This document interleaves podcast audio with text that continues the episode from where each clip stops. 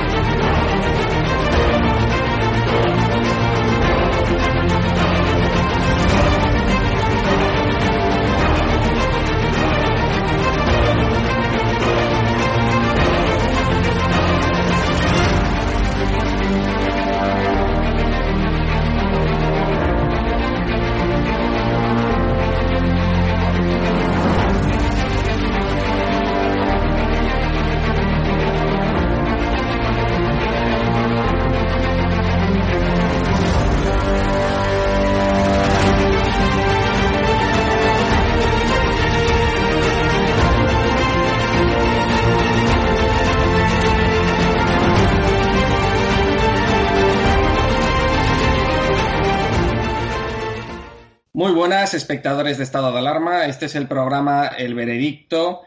Eh, como siempre, pues tenemos eh, tres grandes especialistas que nos van a comentar eh, los asuntos más importantes de esta semana que están afectando a nuestra nación y a nuestra sociedad.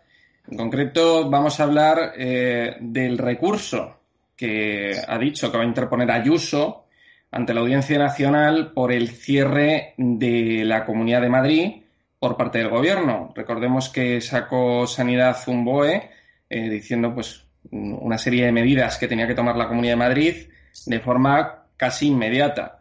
Eh, Ayuso ha dicho que no va a entrar en rebeldía, que la Comunidad de Madrid no es rebelde, no son independentistas. Entonces ha dicho que va a cumplir con, con lo ordenado, pero que lo va a recurrir ante la Audiencia Nacional. ¿Es recurrible esto? ¿En qué va a consistir ese recurso y si va a prosperar? Mm, todavía no lo sabemos. Nos lo van a comentar nuestros especialistas.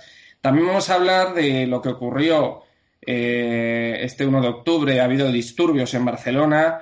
Mm, es sorprendente ¿no? que cierren de esta manera la Comunidad de Madrid, pero que luego en Barcelona ocurran este tipo de altercados eh, un montón de gente arremolinada, disturbios, gente muy pegada, la policía tiene que intervenir, pues como si no hubiese virus. Eh, las imágenes que hemos visto podrían ser perfectamente las de hace un año, dos años, o tres años. Eh, la verdad es que hemos visto también quemas de banderas, de quemas de banderas nacionales. Y bueno, seguimos con, con el mismo tema de siempre, ¿no? El tema del independentismo, la rebeldía, quemas de banderas nacionales quemas de, también de imágenes del rey, que recordemos que no pudo eh, asistir eh, a, esa, pues a ese acto eh, de los jueces en Barcelona mm, por orden del gobierno porque supuestamente tenían que proteger de alguna manera su integridad. Eh, vamos a hablar también eh, de la inhabilitación de Torra, que ha tenido lugar también esta semana. el Supremo pues, ha ratificado. Eh, esa sentencia ha dicho que, pues, bueno, que finalmente se tiene que largar Torra, está inhabilitado. Torra ha dicho que no se va a rendir, ha hecho una especie de desafío contra esa sentencia. Entonces, ¿puede recurrir Torra esa sentencia? Mm, ¿Qué va, qué va a pasar con, todo este tema de la inhabilitación y cómo, cómo lo han visto nuestros tres especialistas? Que paso a presentároslos. Eh, tenemos con nosotros hoy a Juan Martínez Soler, que se estrena en El Veredicto, es abogado de Marbella. ¿Qué tal, Juan? Muy bien, gracias. Tenemos también a Alfredo Herrera, eh, que bueno, ya es un, típico en este programa, ¿no? Alfredo, ¿qué tal? Hola, ¿qué tal? Buenas tardes, María Verdos, ¿qué tal? Y tenemos a Cándido Conde Pumpido. ¿Qué tal, Cándido? Muy bien, aquí una semana más a generar comentarios. Eso siempre, porque a ti te tienen crucificado. Parece parece que, no aceptamos tener visiones diferentes de las cosas, solo aceptamos la nuestra. Evidentemente yo, si estoy en este programa, es porque independientemente de la visión que tenga, me gusta y me enriquece ver las, eh, las opiniones de todos. Claro, y tú siempre vas a estar invitado, Cándido, porque también te consideramos un, un gran abogado, un gran jurista. Em, vamos a empezar a hablar del tema tan preocupante de la Comunidad de Madrid, porque estamos hoy a viernes, parece que mañana nos encierran otra vez eh, aquí en Madrid. Eh, bueno, también ha sido por zonas y demás, pero bueno, ha dicho Ayuso que va a cumplir eh, con, con, lo ordenado por el gobierno, pero que lo va a recurrir ante la Audiencia Nacional. ¿Esto cómo lo veis vosotros? Alfredo, por ejemplo, empieza tú. Bueno, yo lo que veo que esto es una lucha política, ¿no? Es decir, aquí me parece a mí que, las razones eh, sanitarias eh, se están al margen, ¿no? Eh, las, críticas ácidas en su día de, Ayuso contra el gobierno central por las medidas que cuando estaba el estado de alarma, pues ahora se revierten y bueno, pues yo lo interpreto como una vendetta porque realmente cerrar Madrid, como ha dicho Ayuso, es una ruina, una absoluta ruina económica. no nos moriremos de COVID, pero nos moriremos de hambre. Eh, Justo dice que lo va, a recurrir. Ya hubo algunos recursos eh, durante el estado de alarma, recordaréis, y, fueron todos rechazados, porque evidentemente las competencias son del gobierno central. Veremos a ver qué pasa. Pero yo me temo que, debieran los políticos dejar al margen eh, los temas políticos y centrarse en el bien común, ¿no? cosa que no se está, no se está haciendo. No culpo a uno ni a otros, pero bueno, eh, la verdad es que el despiste que nos genera a los, a los ciudadanos es, tremendo, ¿no? No sé si esto está basado en razones realmente, realmente sanitarias o, son, son razones políticas. Pero ese recurso que va a interponer eh, Ayuso, esto es algo inédito. O sea, no, no, no, no, no se ha puesto nunca un presidente de una comunidad de Madrid que interponga un recurso ante la Audiencia Nacional eh, contra el gobierno. Eh, además es que yo no sé, porque esto ya mm, es de, una particularidad tal que yo no sé ni si la Audiencia Nacional tiene competencia para admitir un recurso y qué tipo de recurso sería este. O sea, eh, un recurso extraordinario, un recurso, o sea, ¿cómo, sería? O sea, explicarlo para que lo entiendan los espectadores. Por ejemplo, Cándido, Alfredo. Sí, bueno, vamos a ver. sí, sí sí que se han producido. Es, decir, el control de la legalidad eh, de las decisiones eh, adoptadas por el Gobierno y publicadas en el BOE eh, se puede realizar, igual que tú te tienes, para, ir contra una ley te tienes que ir con 50 diputados al, Tribunal Constitucional, cuando tienen un rango inferior, como en este caso, que es, que es una orden, te puedes presentar un recurso y además eh, tienes precisamente la Audiencia Nacional eh, y puedes incluso presentar, que yo creo que es lo que habrán hecho, unas cautelarísimas, unas medidas cautelares que se resuelven de forma urgente para ver si se suspende la aplicación de esa ley en tanto en cuanto se resuelve el recurso principal. Es decir, que eh, podría incluso quedar paralizado en, en, breves horas. Y esto sí que se hace y sí que se ha hecho en muchas ocasiones. Recordemos que eh, las, las veces en las que se ha aplicado el 155 o se ha amenazado con aplicar el 155 de forma previa a eh, Cataluña ha sido precisamente con desobediencias de las comunidades autónomas. En este caso estoy recordando una de la comunidad autónoma de Canarias que fue eh, la que eh, hizo que se plantease ese 155. para, digamos, suplir la falta de cumplimiento o la desobediencia de esas normas. De todas formas, eh, yo, eh, con lo que ha dicho Alfredo eh, en relación a la ruina económica, lo que hay que tener en cuenta es que la seguridad también cotiza. Cotiza la, cotiza la seguridad en sanidad. Es decir, si nosotros tuviéramos seguridad en sanidad, tendríamos turismo. Y como no tenemos seguridad en sanidad, no tenemos turismo. Pero no solo para eso, eh, eh, también para ver si se instauran aquí empresas o no se instauran empresas, si vienen directivos o no vienen directivos de grandes, eh, de multinacionales o de grandes empresas, si se realizan congresos o no se realizan congresos, aparte de lo que ya ha dicho del turismo y de la propia sensación de la población que hace que salga o que se autoconfine ella misma.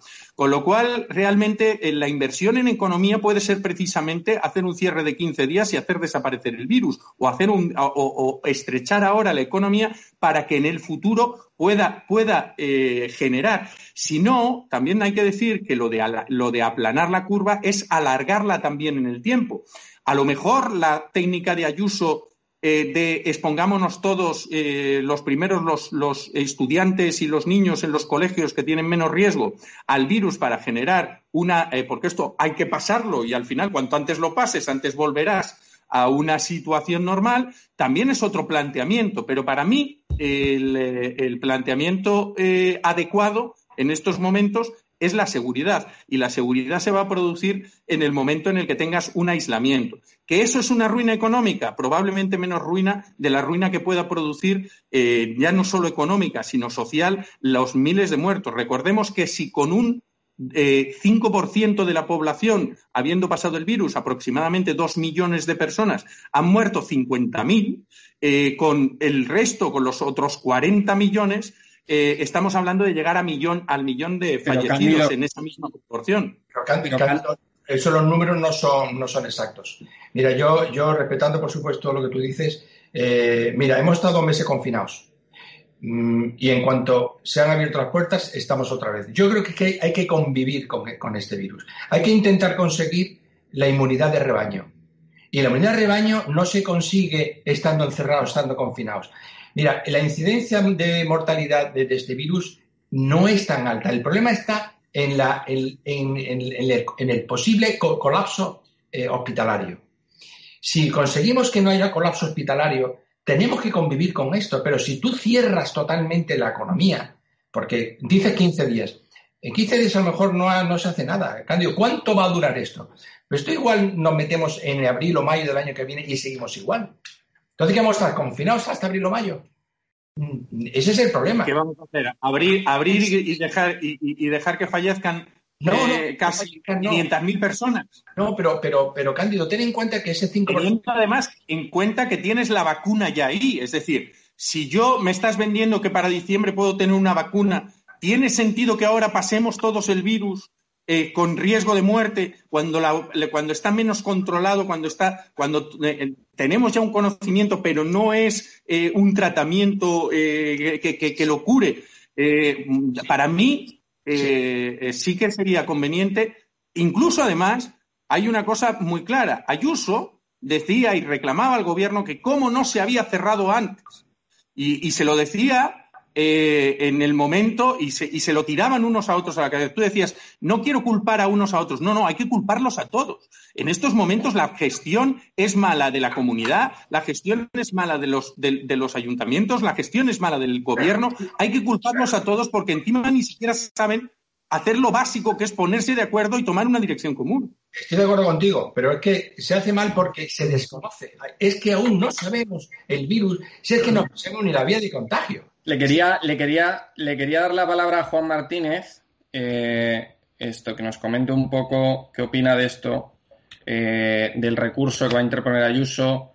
Eh, ¿Tú en qué crees que consistirán estas medidas cautelares que va a pedir Ayuso? ¿Y bueno, qué será este recurso? Bueno, pues escuchando a mis contertulios, que tienen pues razón en varios puntos. Eh, comparto gran parte del pensamiento que han expresado, pero tengo que decir, ya como introito, que la decisión de Ayuso tiene un doble trasfondo. Es decir, tiene el trasfondo político y el trasfondo jurídico. ¿En qué sentido?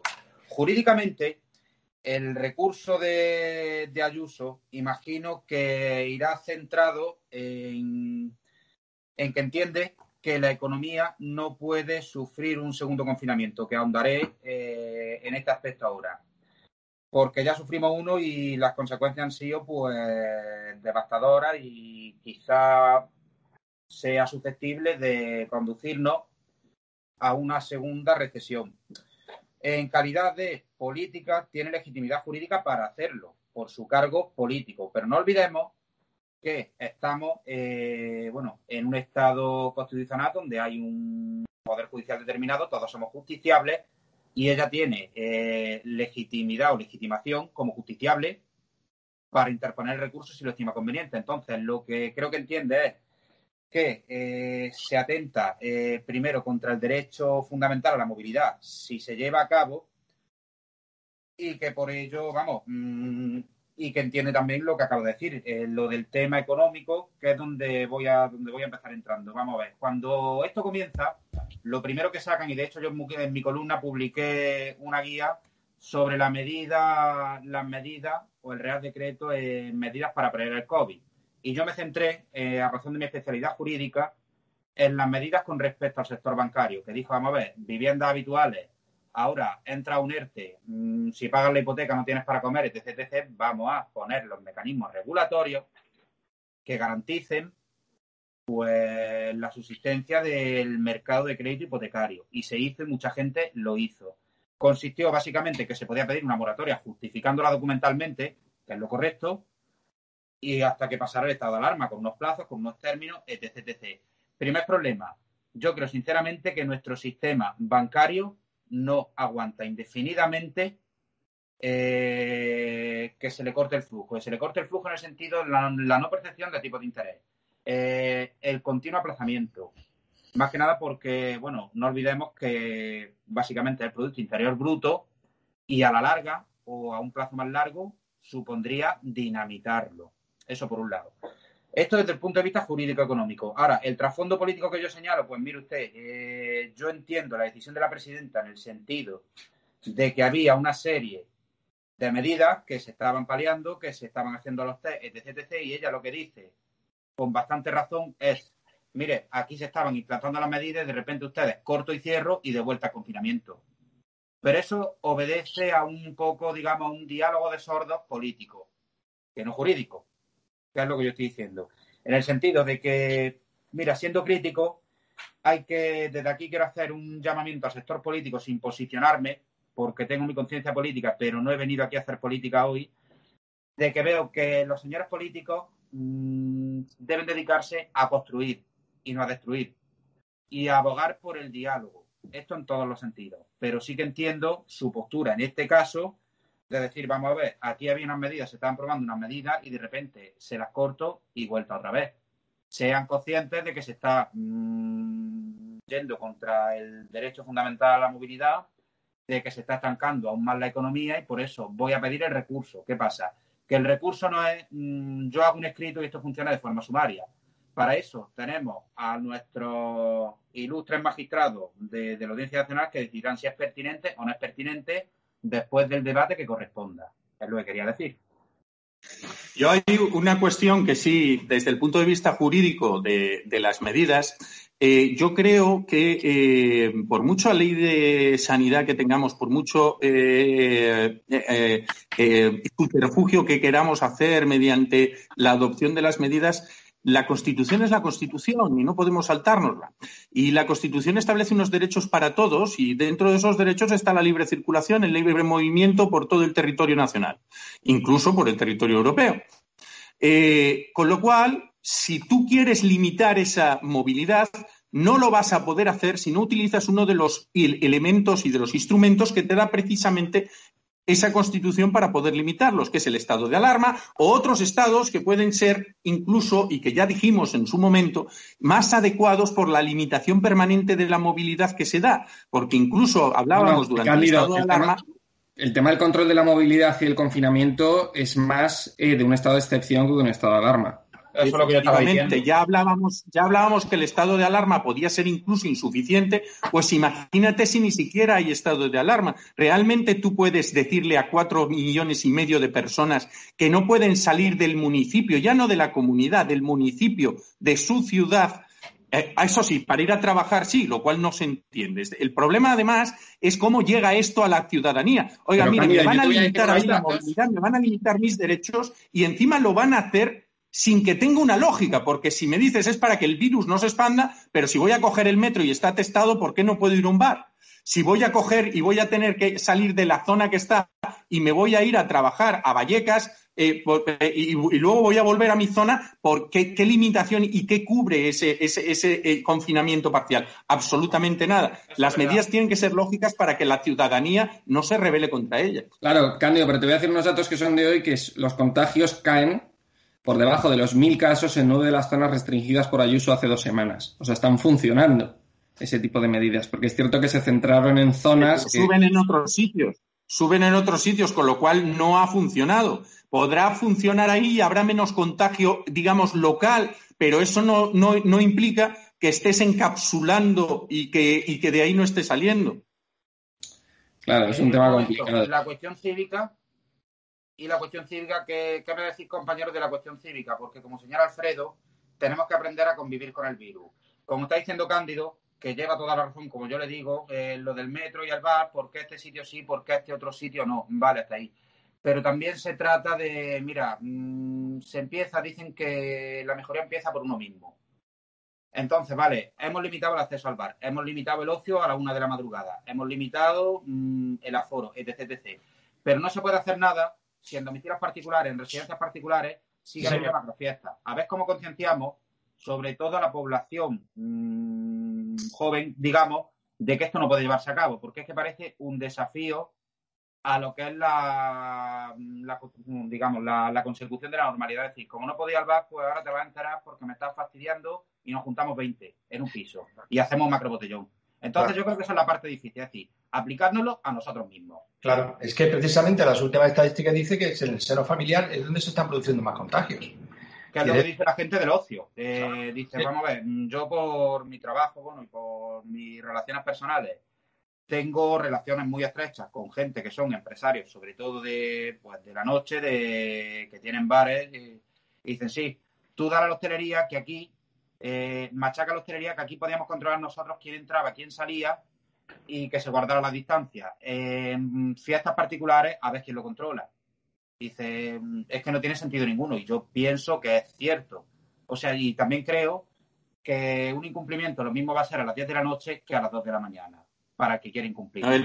El, problema más grave con el que nos vamos a enfrentar ahora es que, además, mire, si los contagios se producen dentro en el interior, cuando cierran las ventanas, cuando están mal aireados, es muy difícil que se produzca fuera. Por ejemplo, yo no entiendo que se cierren los parques, que se cierren la... Oiga, pero si precisamente en los parques, eh, si usted cierra los parques, se va a aglomerar gente en otros sitios. Si es que tú cierras un parque en Vallecas, ¿qué quieres? ¿A los niños jugando en las aceras? porque los vas a tener, porque si, si, si, si no, si, si, lo que estás haciendo es precisamente lo contrario de lo que realmente se, se, se, necesita, que es precisamente tener espacios amplios donde la gente no, eh, no esté eh, cerrada, sin ventilación y pueda coger el virus.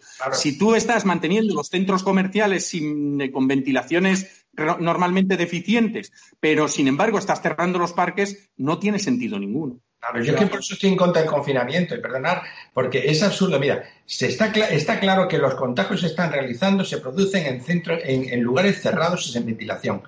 Mm, ¿Y qué conseguimos con el confinamiento? Pero si lo que hay que hacer es, primero, concienciar y que cada uno seamos conscientes. O sea, mira, si tú vas a hacer esta noche a salir a, salir a cenar con unos amigos, pues ya es otro día quizás, vamos a, vamos a dilatar eso.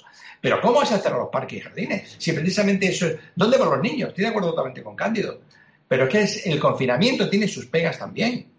Es decir, más vale una. lo que no puede ser tenerlos en el colegio, tenerlos en el colegio jugando en el patio, pero que luego no puedan eh, ir al parque. No, no, no, tiene lógica. Que es verdad. Bueno, volviendo, eh, volviendo, vamos a lo del recurso, yo os quería preguntar mmm, si nos parece, teniendo en cuenta el panorama que tenemos, bastante coherente interponer un recurso en el sentido de que sea ya la jurisdicción, en este caso la Audiencia Nacional, la que se pronuncie si sí o si no. Porque viendo los vaivenes políticos, mmm, ya he explicado los motivos de Ayuso, pero que mañana a lo mejor en vez de cerrar, mmm, el gobierno cambia de opinión y yo veo esto que es mm, completamente cambiante. Sí, y no lo de estar de acuerdo el día anterior, lo de estar de acuerdo el día anterior, que salga el vicepresidente de la comunidad diciendo que hay un principio de acuerdo, y luego ponerte en el no, no, no, no lo veis una posición política de emperramiento, además, eh, eh, eh, que únicamente fomenta el enfrentamiento y no es nada constructivo. Sí, sí, sí, que no digo que ella no haya hecho lo mismo también, eh, publicándolo por las Da igual, lo que se ha hecho, sí. Hombre, vamos a ver, la, también lo mismo que se está haciendo en Madrid se podría hacer en Cataluña, como hemos visto, vamos a hablar de eso, y a Cataluña, y a Cataluña no la están machacando como a la Comunidad de Madrid. Y es que eso, eso también hay que decirlo, porque eh, los criterios que se queja son para todos. Hay un castigo político, hay un castigo político. ¿eh? Es un castigo los criterios político son para todos. Son para todos, son para Cataluña, son para, para, para todas las comunidades.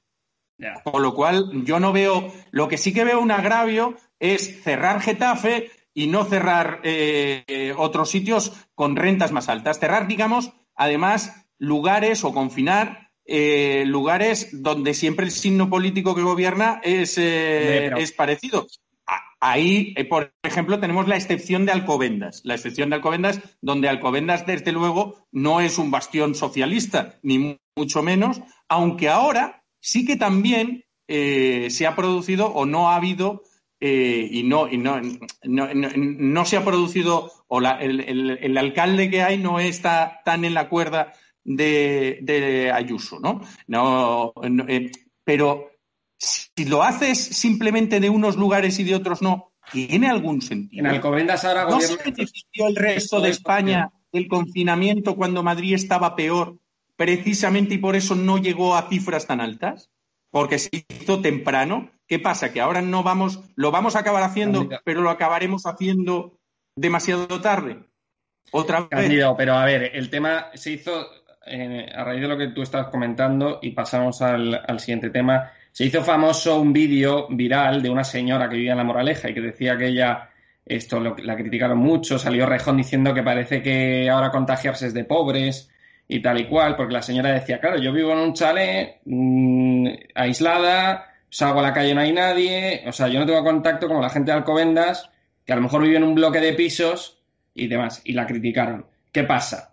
que es que es de lógica que si tú vives en un bloque de pisos abarrotado, estadísticamente es más probable que te contagies que si vives en un chalet con un terreno de 10.000 metros y que salgas a la calle, porque la moraleja es que no hay ni Dios en la calle muchas veces, entonces claramente es más probable. Es que es de pura lógica. En que encierren zonas como por ejemplo Getafe o zonas más humildes, es políticamente, puedes, puedes, puedes considerarlo políticamente incorrecto y puedes considerarlo incluso injusto. Pero es que la vida es así. O sea, que haya barrios que estén abarrotados. Eso es lo que pasa en Madrid. La vida es así y es en todo el municipio, no en Vallecas, no en, eh, no, no, no en el distrito pobre. Y los distritos ricos se acabarán beneficiando si esa es la medida que hay que tomar, porque, porque no llegarán a, a, los niveles de contagio ¿eh? que hay ahí. Con lo cual, lo lógico es hacerlo general, no hacerlo encapsulado, pero sin encapsular realmente, porque luego tienes el metro atestado de gente. Ya. Bueno, pasamos al siguiente tema. Hemos tenido ahora los disturbios que todos hemos visto otra vez en Barcelona. Eh, han estado eh, mis compañeros de estado de alarma, ha estado Javier Negre eh, grabando con Vito, con Fernando, han estado ahí tras las líneas enemigas, con el tema de la quema de contenedores, han, estado con Kake, que lo tuvo que escoltarle los mozos eh, porque le estaban agrediendo y lo tuvieron que sacar y escoltar, eh, pues haciendo un alarde otra vez eh, los CDR de, una falta de, pluralidad ¿no? y, de, y, una, y un atentado hacia los medios de comunicación y hacia la libertad de prensa. Entonces, eh, también hemos visto quemas de banderas nacionales otra vez y quemas de imágenes de los reyes y demás. Entonces, eh, quería que, que, comentaseis todo esto, porque aquí en estos disturbios se han producido bastantes delitos, ¿no, Alfredo? se han producido delitos que los estamos acostumbrados. Pero es que es un, eso, eso sí que es un comportamiento fascista, tanto que ellos critican. Lo de los CDRs es alucinante, pero es que tienen absolutamente. Mm, es que no pasa nada. Un paréntesis, ¿lo habían, ¿lo habían nombrado a los CDR organización terrorista? No. ¿Te tengo recordar? No. Vale. ¿Deberían nombrar a los CDR organización terrorista? Deberían, pero no se va a hacer nunca, vamos. Eh, no se va a hacer nunca. Eso es imposible. ¿Cumple, ¿Cumple las condiciones para ello? según el derecho? Yo creo que no. Yo creo que no. Yo creo que no porque, porque no han hecho ningún atentado de carácter terrorista. Hacen, hacen altercados, altercados un callejero de, una enorme gravedad, pero no, no se puede considerar un grupo terrorista desde mi punto de vista. Si considerases a los CDR un grupo terrorista, tendrías que considerar a lo mejor a los sindicatos, a los comités de empresa, de astilleros, de mineros, eh, que han eh, protagonizado eh, manifestaciones y protestas con mucha más violencia incluso de la que hemos podido ver en otros momentos. Yo no estoy justificando esa violencia ni por un lado ni por el otro. Sí que entiendo que existe un derecho a la manifestación y ese derecho a la manifestación eh, no es un derecho autorizable, sino es un derecho que, tú, eh, comunicas y salvo que haya unas excepciones muy graves que impidan que puedas realizar esa manifestación, como en estos momentos podría ser el COVID, eh, em, debería de autorizarse o no debería de negarse la posibilidad o de prohibirse la posibilidad de manifestarse por, como derecho también recogido de todos en la, Constitución.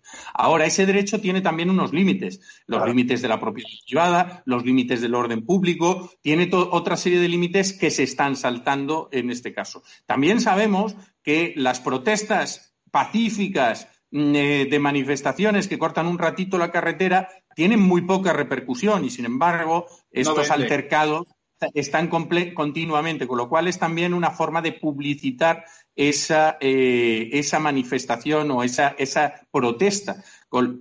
Pero hay que tener en cuenta los derechos también del resto de ciudadanos que no pueden estar sometidos continuamente a cortes de su eh, de circulación, a no poder eh, circular por su propia ciudad, con lo cual yo creo que ponderando tanto lo uno como lo otro, primero debemos de, garantizarnos el derecho que tenemos todos también a manifestarnos y a manifestar nuestras ideas y a poder manifestar nuestro desacuerdo con decisiones judiciales, políticas o las que sea. Nadie eh, se eh, diría eh, por mucho altercado que hubiese, que manifestaciones del MeToo o de la manada o de la contra la sentencia de la manada, por muy eh, eh, por mucha repercusión que tuvieran, por mucho altercado que hubiese, incluso en las mismas pudiera tener un carácter terrorista. Y aquí tendremos también que intentar no martirizar a determinadas figuras y no eh, darles precisamente lo que quieren muchas veces en ese discurso. El, no es que el España nos oprime, el Estado no, no, no nos deja ni siquiera nuestros derechos. Manifestarse está perfectamente recogido en nuestra Constitución y es perfectamente constitucional. Sí, pero esos mismos que, estoy de acuerdo contigo, pero esos mismos que tienen que alegar su derecho a manifestación, si otro eh, otro grupo de, con divergencia absoluta en su, en su opinión e intenta manifestarse, los agreden. Es decir, ellos sí tienen derecho a manifestarse, el resto no. Que es que sí, eso es para mí el comportamiento fascista. Pues, pues el derecho es de manifestarse tanto de unos como de otros, con lo cual tendrá que garantizarse tanto el derecho de unos como el derecho de los otros. Otra cosa son esas manifestaciones en provocación. Es decir, sabiendo que hay una, manifestación nacionalista, ir allí los independentistas a representarla, o sabiendo que hay una manifestación independentista, ir con la bandera de España, tirársela a, eh, la cara a los independentistas. Eh, mm, a mí eso eh, creo que es contraproducente en ambos sentidos. Vale, muy bien, pero no olvidemos que se están manifestando por la independencia, en sentido general. Y entonces yo debe de entenderse que existen dos tipos de nacionalismo, el centrípeto y el centrífugo. El centrípeto es respetando los límites del Estado de Derecho, yo pues reivindico mi identidad regional y cultural. Y luego está el centrífugo, que es lo que hacen estas personas, o mejor dicho, personajes, porque no tienen otro nombre. ¿En qué se traduce, eh, desde un punto de vista técnico, lo que vivió ayer eh, Javier Negre? Pues mira, en primer lugar, hablamos de que hay un delito de daños contra el mobiliario público. Hay un delito de atentado a la autoridad. Un delito de desórdenes públicos. Un delito de atentado contra la corona. Y en general, que es lo que me parece más grave, eh, se produce eh, un delito contra la libertad del resto de personas porque hay 7.609.000 habitantes en Cataluña y no creo yo que hasta el último sean independentistas. Con lo cual, como dice, como señala Alfredo, eh, planteamiento fascista, como no pienses como yo, te vas a enterar. Eso es un delito contra la libertad. Y el más grave que está por encima, aunque ya lo sabemos todos, que tristemente no hemos acostumbrado a convivir con él, con eso sí que convivimos y no con el virus, es a la continuada y nunca interrumpida prevaricación del gobierno, o mejor dicho, desgobierno independentista catalán. Eso sí que es grave. Prevaricando y prevaricando, eh, según señala el Código Penal, no dejan de prevaricar. Y no dejan de prevaricar porque no persiguen los delitos. Y deberían perseguirlos. Y el Estado de Cataluña o la situación que se vive en Cataluña, desgraciadamente, desde hace tres años, pues mira, mm, es constitutiva de que se dicten, según las competencias gubernamentales que tengan eh, ellos atribuidas, que se dicten pues medidas de, emergencia pues con carácter urgente, porque es una barbaridad y una auténtica aberración. Yo entiendo. a mí también me gusta ver, ver a los Mossos eh, defendiendo y que sea la propia eh, eh, organización autonómica la que esté, digamos, em, manteniendo la seguridad pues, para que no se acuse de represalia o de, de estar represaliando unas ideas políticas. Como bien dice el compañero, eh, hay dos tipos de independentismo. Tú puedes ser independentista perfectamente y defender el independentismo dentro de la Constitución. La propia Constitución establece unos mecanismos para cambiarla y no es inamovible. Y, fruto del consenso de todos, podemos eh, hacer una organización federal que, probablemente cumpliría el requisito del independentismo de tener una soberanía nacional. Eh, más. Y eso, y eso podría, y eso, evidentemente irían luego a más, pero es defendible, es decir, no podemos privar a la gente de sus ideas políticas ni del derecho que tiene a defenderlo en, en convivencia, en una convivencia, normal y democrática. Sí, Cándido, sí, sí, eso atenta contra la nación, contra la unidad. La sedición está penada, juzgada, los responsables están en la cárcel y evidentemente si se ha, si se ha valorado que hay una sedición y, y, si se valora que puede volver a producirse, habrá que intentar impedirla, pero no intentar impedir la defensa de unas ideas que se pueden defender en Yo entiendo, que la Constitución respeta, la Constitución respeta ese, eh, cualquier idea política que tú tengas que, que, sea pacífica y respetable. Lo que pasa es que el, el independentismo, las ideas independentistas, ¿a qué llevan? Es que ese es el tema. O sea, las ideas independentistas, nadie, nadie va a tener, porque no tiene sentido, eh, nadie va a tener, eh, o sea, no tiene sentido en su propia lógica. O sea, nadie, va, nadie va a tener una idea independentista y únicamente eh, limitarse a, defender esa idea, pues, de forma, pues, mm, sin, tomar acciones, sin tomar acciones que te lleven a ese independentismo. Es que no tiene ningún sentido. Una persona que tenga ideas Igual que hay partidos republicanos y también se defiende la república y se defiende el, hecho de no tener una jefatura del Estado monárquica. Y eso se puede defender también en democracia porque se puede cambiar la Constitución y elegir otra jefatura de Estado. Eh, tú puedes ser independentista o nacionalista gallego y, y defender incluso el nacionalismo gallego hasta incluso eh, el, independentismo o una, una nacionalidad o, ser una nación, el Estado gallego, y además estar defendiendo que esa nación esté eh, unida al Estado más, a un Estado federal español y eso es perfectamente defendible y no estás incurriendo en, absolutamente ningún tipo de eh, extralimitación ni, ni, te estás yendo a, algo que tenga que ser delictivo inmediatamente. Eso es lo que también tenemos que ver. de monarquía constitucional, hasta donde yo tengo constancia, no en un Estado federal. Entonces, yo creo que los señores de Cataluña independentistas han confundido eh, lo que es la democracia constitucional con el anuncio del IKEA. Bienvenido a la República Independiente de tu casa. Aquí no gobernamos solos. Vamos a ver. Debe primar que no puede negociarse con los sediciosos porque están declarados sediciosos por eh, la justicia. Y por tanto, como no se puede negociar con sediciosos, no debe darse lugar a, ninguna clase a ninguna clase de pacto, que es donde Si no es con un diálogo, ¿cómo vas a solucionar esto? Porque además una cosa son los condenados y otra cosa son los, los representantes. Si no es con diálogo, esto no se soluciona. Devolución de competencias a Madrid. Vale, se comenzará a dialogar cuando estos señores eh, acaten la, la, legalidad vigente y entiendan que si se quieren ir, no lo deciden ellos solos, que ahí el símil de la República Independiente de Ikea, sino que lo decidimos todos. Evidentemente, sí. No, cuando empiecen a el cambio de la Constitución por todos. ¿Cómo? Que, que, si se va a cambiar la Constitución tiene que cambiarse con un consenso, un consenso que, bueno, todos, todos no, pero sí de una gran mayoría. Sí, por supuesto, pero no solo los catalanes. Y esa Constitución. Nos estamos yendo. estamos yendo ¿eh? Efectivamente, en estos momentos te refleja un sistema monárquico, de monarquía parlamentaria, pero si se decidiese entre todos, y se ratificase por el pueblo, se podría elegir un sistema republicano sin ningún problema o un sistema federal.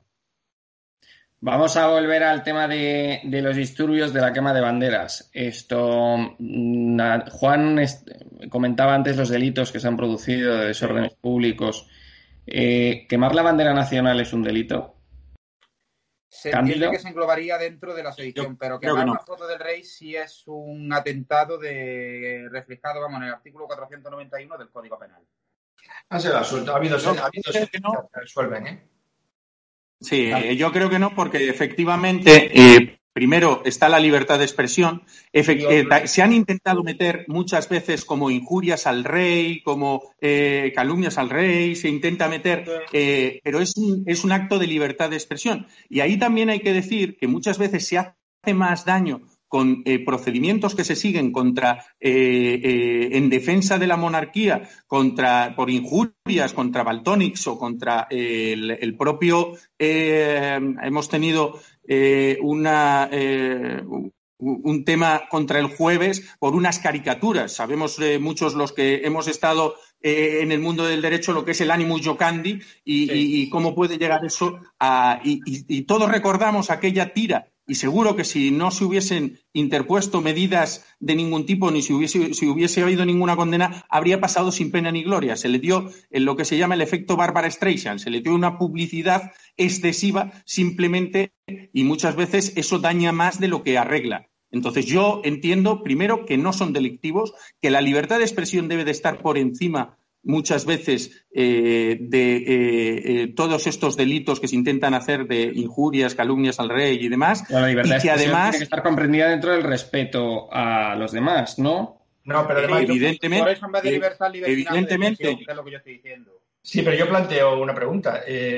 ¿Por qué el delito de odio, mm, si, si haces una eh, lo mismo que se hace quemando banderas del rey, que es banderas de o, o la efigie de, de, Pablo Iglesias, porque eso es odio y no es ¿Sabes, Alfredo, mi opinión de los delitos de odio? Los delitos de odio son una construcción hecha única y exclusivamente para ir contra el adversario político y además son muy peligrosos y hacen, y, para mí, no, puede, no pueden darse. Y lo primero que hemos visto en este estado de alarma es como se decía que había un delito de odio contra el propio, contra el propio gobierno o contra la población de Torrevieja. Eh, como, población, una cosa es que quieras eh, ir contra minorías, contra minorías que puedan estar en un momento dado eh, marginadas y que puedas intentar paliar eso con delitos de odios para que no se produzcan ataques a esos marginados. Y otra cosa es que digas que el marginado es la corona o que el marginado es el gobierno.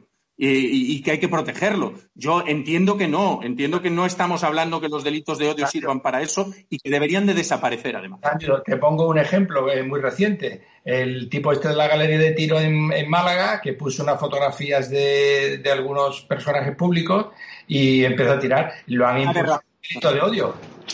Una aberración ese delito de odio o la del tío de Torrevieja eh, que, había dicho que venía a contagiarlos a todos y que llevaba allí desde antes de la declaración del estado de alarma, que encima le ponen unas cautelares consistentes en destierro. Eh, váyase usted de, aquí de, Torrevieja. Como si Torrevieja, además, fuese una población necesitada de algún tipo de protección. en cambio, al respecto jurista, si tampoco no sabes que eso cara a la País Vasco se pone el reto Torre y empieza a tirarle tira de dardos y en, la propia feria. O sea, ¿por qué el delito de odio lo de, lo de cuando, cuando ponen las, las, las, fotografías de Pablo Iglesias? A ver, Cándido. ¿Sabes el tema? ¿Es para todo el mundo o no es para nadie? Claro, es lo que dice, es lo que dice Alfredo. ¿Sabes el tema? Que mm, tirarle dardos a la cara del rey está bien visto y tirarle dardos a la cara de Pedro Sánchez o de Pablo Iglesias está mal visto. Ah, no, eh, era, era, tan poco de, odio uno como lo otro. A mí me fascina el doble rasero. De hecho, no, puede ser el doble rasero. Aquí la ley tiene que ser igual para todos. Y vamos a dejar o sea, eh, ellos que estos que queman tanto la bandera de, España y tal. Joder, mm, quema tú una, una estelada. Joder, que te puede caer, amigo. O sea, te queman la casa, te queman la casa si quemas una estelada. Y no lo puedo entender. Creo que puedes, que deberías, dentro de la libertad de expresión, deberías de poder tanto quemar una como quemar la otra. Porque entiendo que es un acto de libertad de expresión. Y entiendo que haya otros a los que les ofenda, efectivamente, que yo queme una estelada, probablemente a Torrano le ofenderá. Pero eso no significa que yo esté cometiendo un delito. Vamos a hablar de la inhabilitación de Torra. Eh, que ahora se ha quedado, pues ya mm, finalmente ya le han, le han echado de, su cargo de presidente de la Generalidad. Eh, ¿La puede recurrir? O sea, ¿qué, puede hacer contra esto? Porque hemos escuchado, bueno, hemos, hemos visto en la prensa que... La va a recurrir.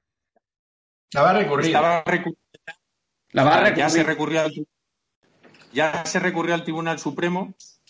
Ha sido confirmada por el Tribunal Supremo y eh, la puede recurrir al Tribunal Europeo y agotando primero la vía interna, eh, por, eh, primero vía al Constitucional y la puede recurrir perfectamente al Tribunal Europeo. Y te digo que está hecho a propósito. Está hecho a propósito porque es el típico, el típico tema que luego Europa tiene muy en cuenta, la libertad de expresión, además de un político. ¿Vale? Entonces, primero sería recurso de amparo ante el Constitucional y, si, eso cae, al europeo. A, Europa, sí. Pero no podría ir precedido de nulidad de actuaciones ante el Tribunal Supremo.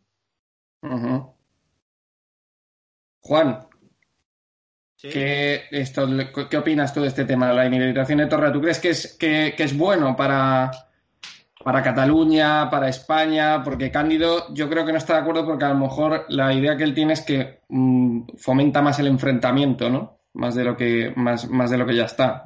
Vamos a ver, eh, la cosa, desde luego, no hay que hacer, no hay que hacer un lince mm, ni vamos a descubrir nada nuevo diciendo que está caliente y se va a calentar más. Lo que pasa que yo creo que la sentencia es un ejemplo de manual del triunfo del Estado de Derecho, que es lo que vengo diciendo desde que empezó el debate. Es decir, usted eh, dentro de sus límites de libertad de expresión, ejerza el límite. Pero como político y como representante, sea de donde sea, venga de donde venga, no se olvide de que tiene que dar ejemplo, lo primero, y que su libertad termina donde comienza la de otro, cosa que el señor Torra ese límite no debe poner. Luego, respecto de analizando la sentencia, ha cometido de forma reiterada, dolosa, eh, inequívoca, inconfundible, Delitos de desobediencia, de desobediencia y más desobediencia. Delito de desobediencia. Punto pelota. Entonces, ¿qué quiero decir? Que hay una sentencia, ha recurrido al Tribunal Constitucional, pero, mm, mira, desde un punto de vista técnico, si es necesario decir que el recurso ante el Constitucional es un recurso extraordinario. Otra cosa es la nulidad de actuaciones que bien señala Cándido eh, ante el Tribunal Supremo porque aprecia el efecto de forma. Pero es un recurso extraordinario. La jurisdicción termina cuando se pronuncia el Supremo. Es decir, porque entonces, si no, la justicia, ya no solo en un tema de este calado, en un tema tan grande, sino la justicia, y los abogados lo sabemos, no acabaría nunca si no se pusiera fin. Vamos a ver, primera instancia, segunda instancia, y luego, si corresponde, pues al Tribunal Supremo. Esto es un esquema muy simplificado de procedimiento. Vamos a ver, llega un punto en el que tiene que darse una decisión definitiva. Entonces, lo que ha pasado aquí. Distinto es que se vaya al Tribunal Constitucional, digo, de forma extraordinaria, porque las materias son muy reservadas, muy tasadas, y ahí es lo que ha hecho este señor. Pero que no crea, vamos, lo que me parece alarmante es que esto se siga suspendiendo, suspendiendo y suspendiendo, y sin embargo, sea la inversa que lo que estamos diciendo, lo que estaba diciendo Alfredo con el tema de las banderas, pues no pase. Me parece gravísimo, gravísimo. Es que además el ámbito del recurso... Alfredo, tú te lo has leído, ¿no? Yo me lo he leído, sí, me parece muy interesante, sí. Pero además el ámbito de me parece una, construcción magnífica y además aborda todas, todas y cada una de las cuestiones que se le plantea por la defensa. Pero la primera, para más, la, más importante es que no se está enjuiciando la, la exhibición de determinados símbolos o pancartas eh, de una opción política, ¿no?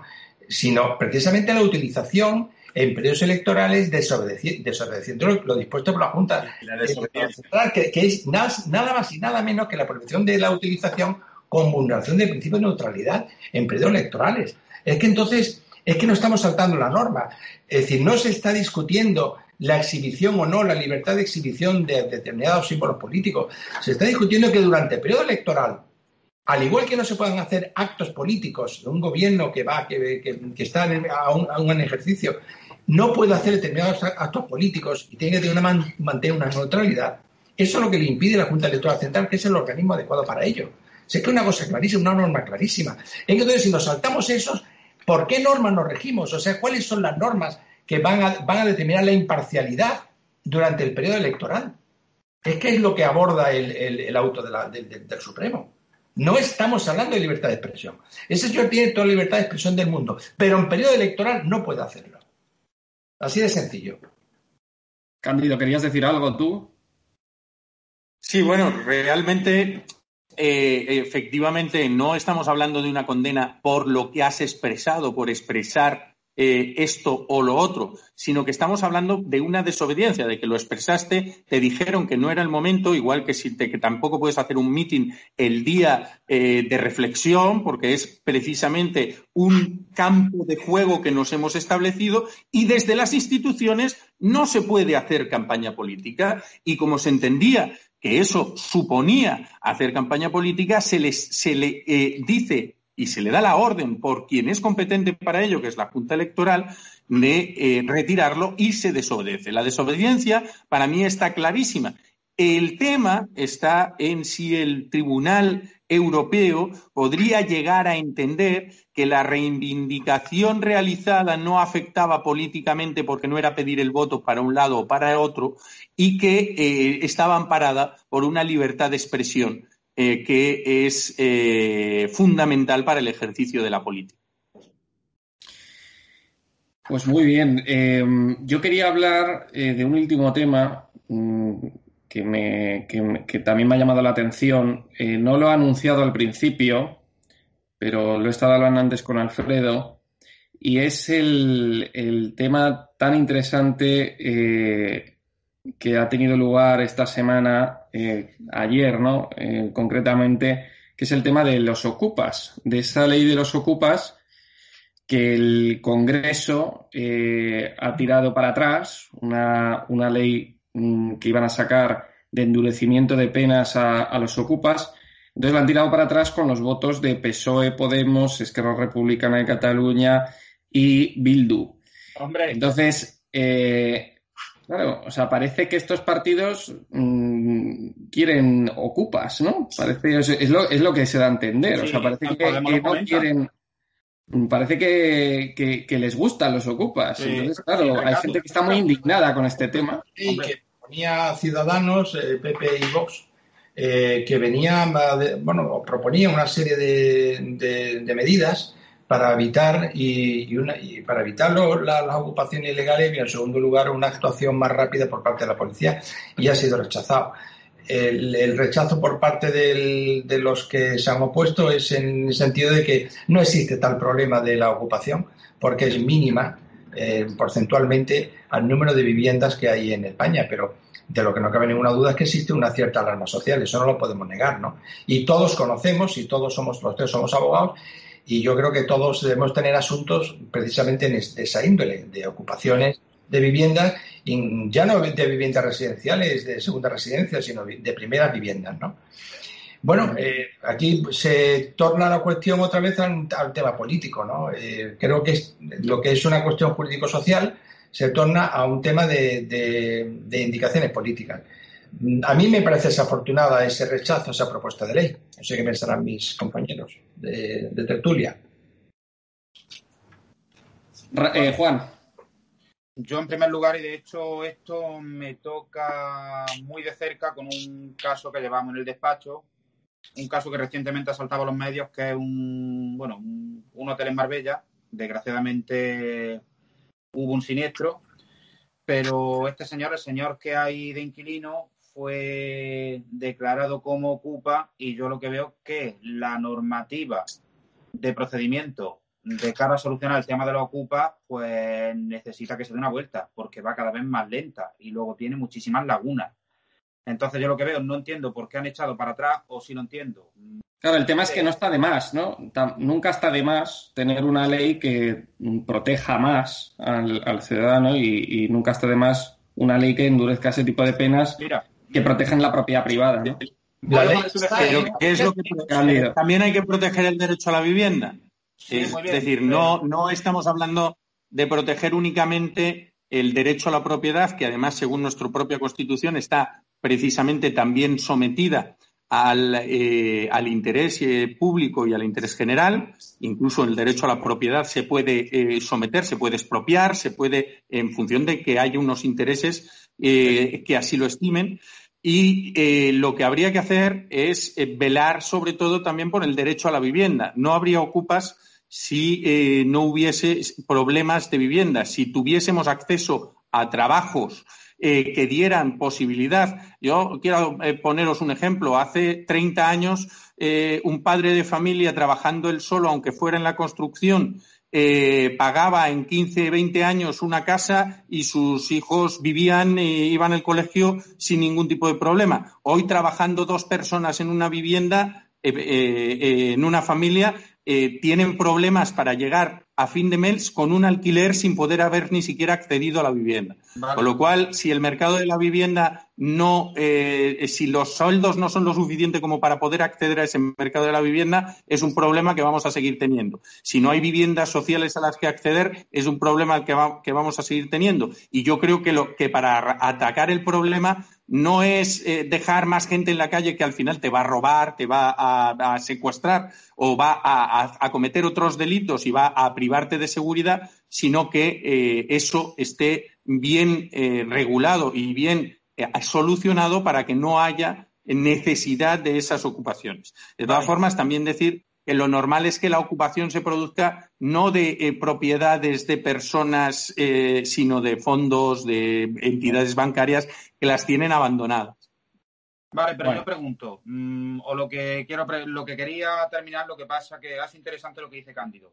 Quería poner un ejemplo antes de hablar de otra cosa, de las lagunas que yo digo en el tema, sobre todo desde el punto de vista civil, en un procedimiento contra Ocupa. Imaginemos que yo tengo una persona determinada y la demando porque no tiene derecho a estar en una, vivienda que es mía.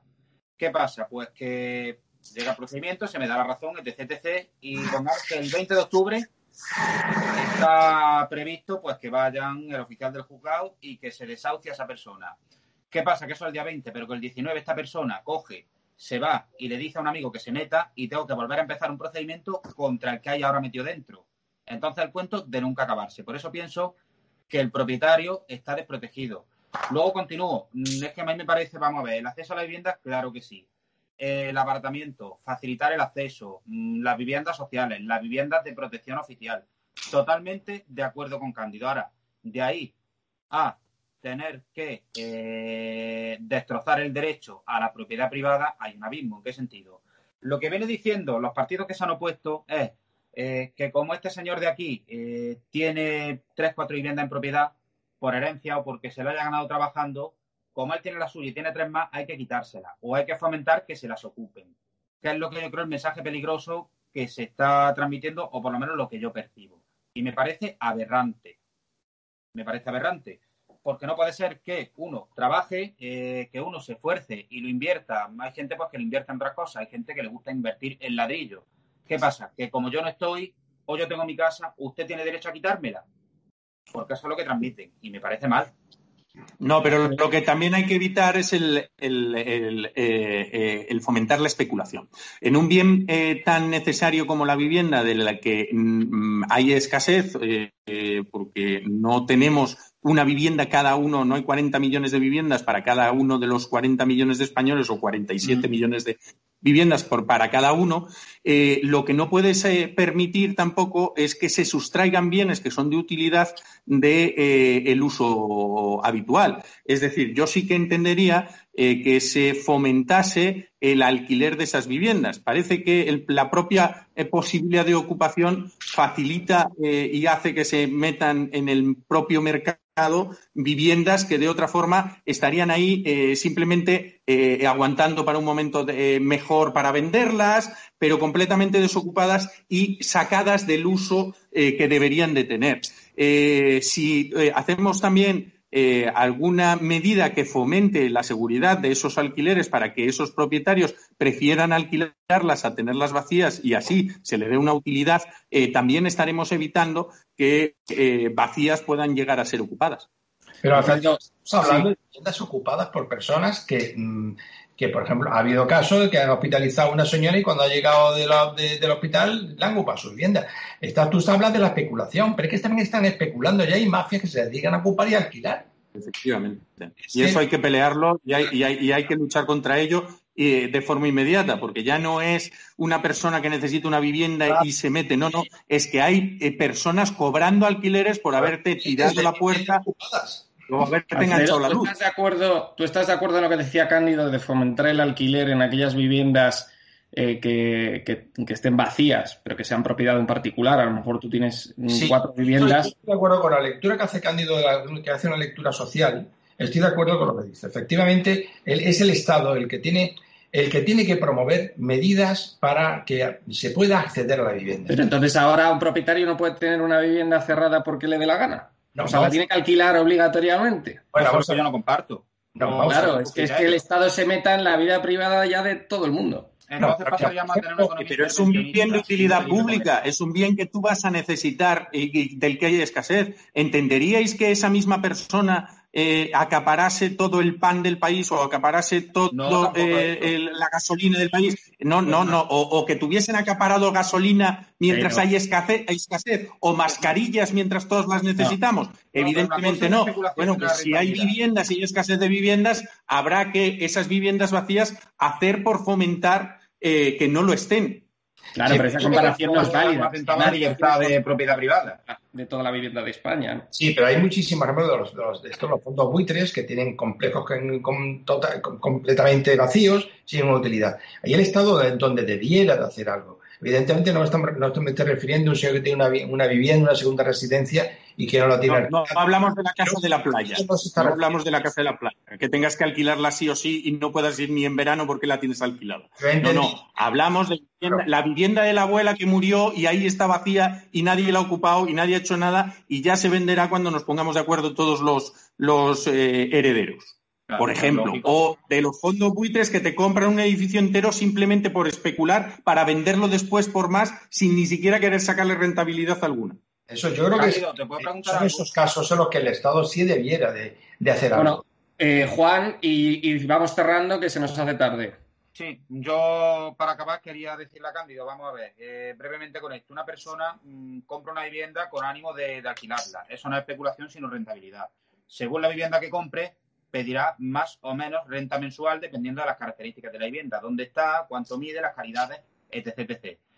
Eh, si el mercado está mal, ese uso es perfectamente lógico. encontrar un inquilino, yo no tengo por qué ponerla de utilidad social, porque mi esfuerzo me ha costado poder comprarla. A uno les va mejor, a otros les va peor. Que sí, yo estoy de acuerdo contigo.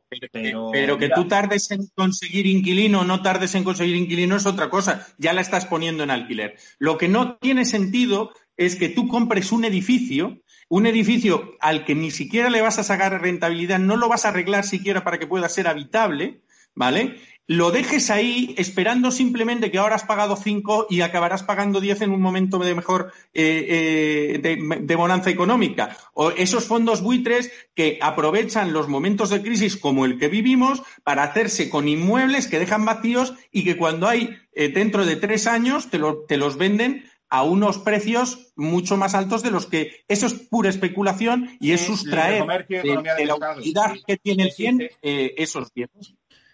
Bueno, vamos a ir cerrando. Eh, muchas gracias a los tres. Eh, Juan, espero que, hayas estado cómodo en tu primer programa.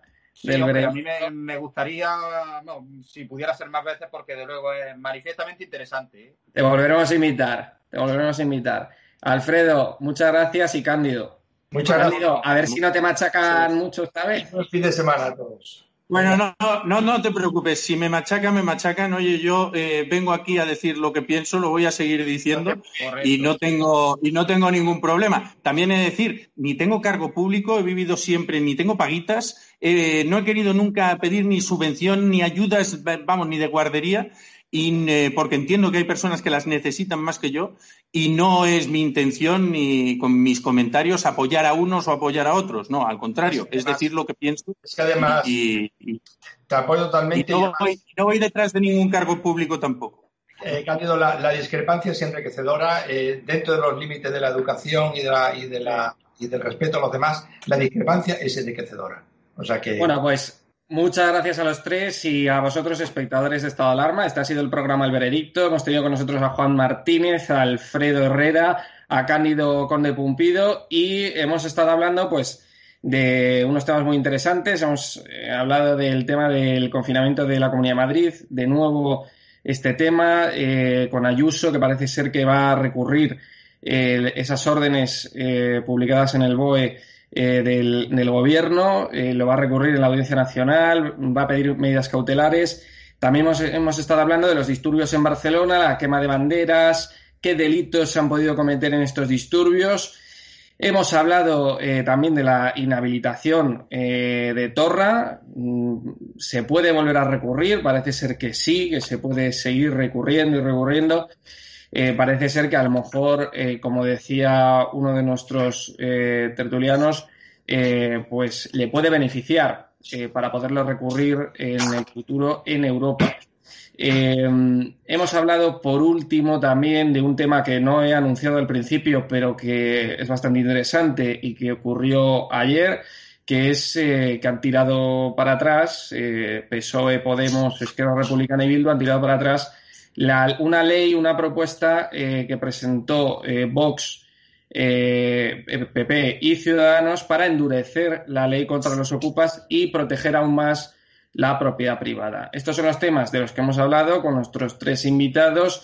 Así que muchas gracias, un saludo a todos y viva España. ¡Viva! ¡Viva España! Venga, un abrazo.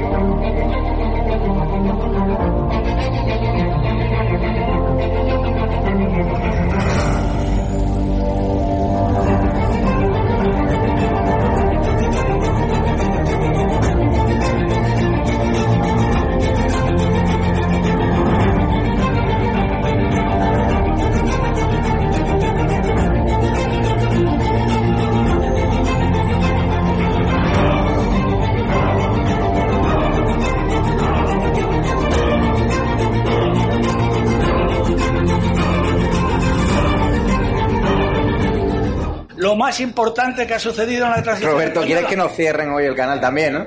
Por lo que veo. Porque. Madre mía.